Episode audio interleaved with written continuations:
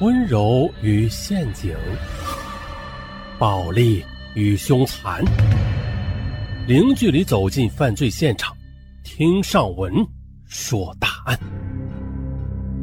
本节目由喜马拉雅独家播出。本期情感大案，咱们说的是一起，嗯，关于现身的丑闻。并且还是连环现身啊！以前呢，咱们只听说过连环杀人案、连环抢劫案等等。对，今天咱们来说一起连环现身的离奇丑闻。这件事儿，我们得从二零零二年说起啊。凌丽在那一年呢，进入了武汉某大学的金融系学习。大三的时候，教金融市场和实证金融的刘慧老师给凌丽留下了深刻的印象。那时的刘慧老师只有三十岁，但是却学识渊博，气质出众，是有名的才女。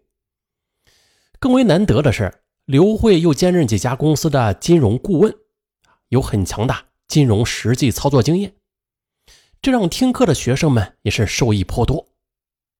整个大学时代，凌丽最喜欢的老师就是刘慧了，他俩似乎很有缘。这来往呢就多了，慢慢的就建立起了深厚的师生情谊。但是刘慧老师的婚姻很不如意。凌丽刚进入大四的时候，刘慧离婚了，他就下定决心离开伤心地，毅然的从学校辞职了，接受了广州某企业集团的邀请，来到广州工作。刘慧老师在临行前的邀了几个好友相聚，凌丽。也在被邀之列。那天，凌丽带上了新交的男友，就是学经济的校友孙成栋，一起去赴宴。刘慧老师也是十分的欣赏这位身材高大又聪明好学的孙成栋，并且祝福这对恋人比翼双飞。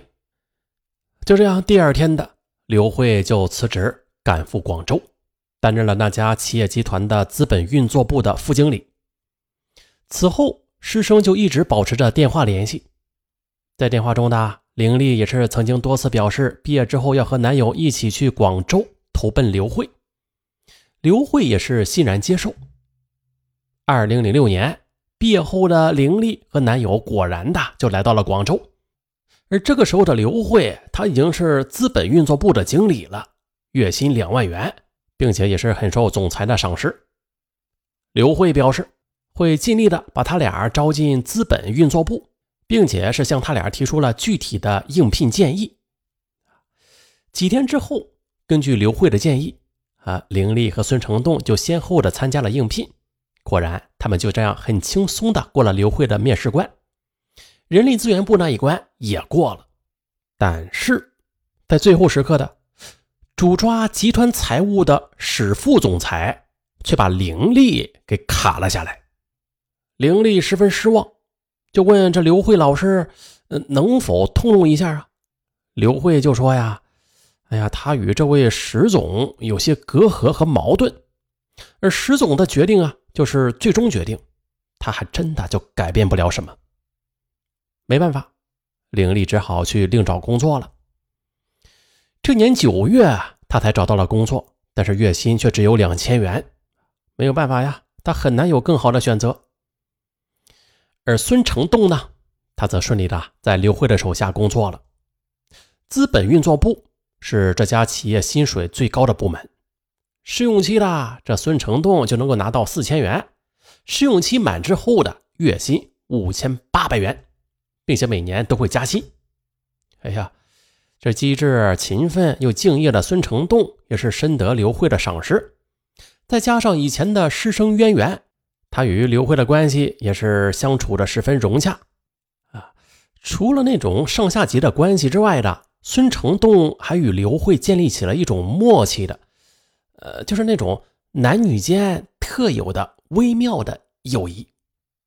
刘慧甚至把没对任何人说过的秘密，也都是说给了孙成栋，比如那石总与他的关系不好，是因为石总喜欢他。并且曾经频繁的对他性骚扰啊，不过每次他都坚决的拒绝了。二零零七年六月的，由于工作稳定，加上收入颇高，孙成栋与凌丽商量之后的，就各自的向亲友借了总计八万元，再加上自己的一些积蓄，便在广州天河区骏景花园交了首付，开始供房了。在他们看来，这两人的月收入加起来有八千元的，而且以后还会加薪，供房完全不成问题。但是，他们没有料到啊。从二零零七年下半年开始，由于人民币升值、这成本上升等种种原因吧，孙成栋所在的企业由牛转熊，啊，企业先是停止招聘新人，继而的就开始有计划的裁员。刚开始的时候吧，孙成栋没有太在意，认为这只不过是暂时的现象。但是随着时间的推移，企业的经营状况不仅没有好转，反而是越来越差了。而随着企业裁员力度的加大，孙成栋的职位也不像以前那么稳固了。很快的，二零零八年的九月，美国金融危机引发了全球的经济衰退，孙成栋所在的企业也是每况愈下。到了这时的，生存下来就成了企业的头等大事了，全面的裁员和减薪。已是箭在弦上，除了一线生产和销售部门之外的人力资源部、财务部、资本运作部也都是有了裁员计划。孙成栋感到了危机的来临。咱们再说他女友凌丽，呃，这凌丽所在的企业啊那是更不乐观了。危机一来，他竟然成了第一批被裁掉的人员。这下，原来乐观美好的未来。突然间的就变得灰暗可怕起来，凌厉失业已经严重的影响了二人的生活质量了。那如果孙成栋在失业，那后果不堪设想。凌厉失业之后的，他是积极的去找工作，但是此时大部分企业都已经停止了招聘，偶尔是碰到招聘的机会，那竞争是非常激烈。眼见这一时是找不到工作了。而这种困难的局面又不知何时是个尽头，凌丽只有把全部的希望都寄托在男友身上，因为此时此刻的只有孙成栋保住工作，才能撑得起这个家。啊，于是凌丽就经常的对孙成栋说了，无论如何也要保住工作。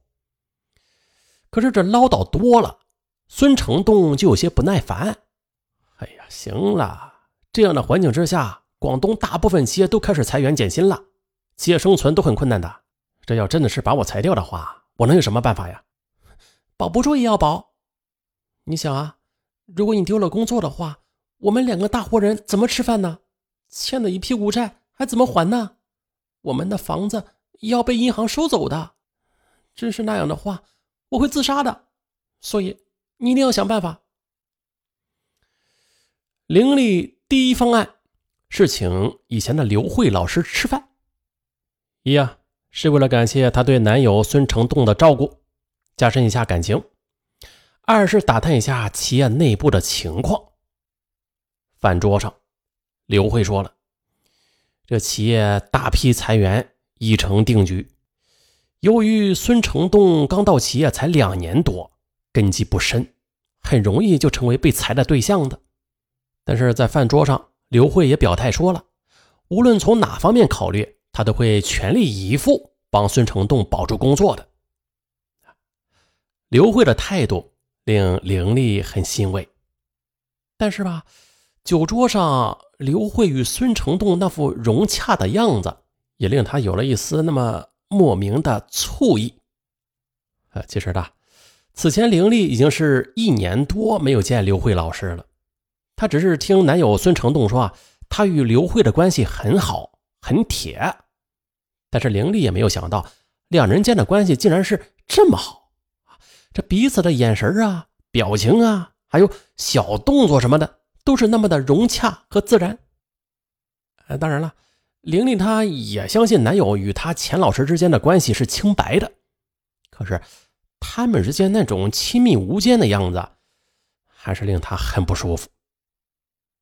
刘慧走后，玲丽就半真半假的开玩笑说：“喂，我看这刘老师很喜欢你啊，你天天和他在一起，嗯，比和我在一起的时间还多呢，会不会日久生情啊？”嗯，你瞎想什么呀？他比我大八岁呢，以前是你老师，现在是我的上司，我对他，我对他能生什么情啊？凌丽没有继续追击，可是他的心里却暗自想啊，现在最重要的是保住孙成栋的工作，其他的事儿顾不上了。那即使他俩真的有什么暧昧，那也未必是坏事啊，因为这有助于男友保住工作。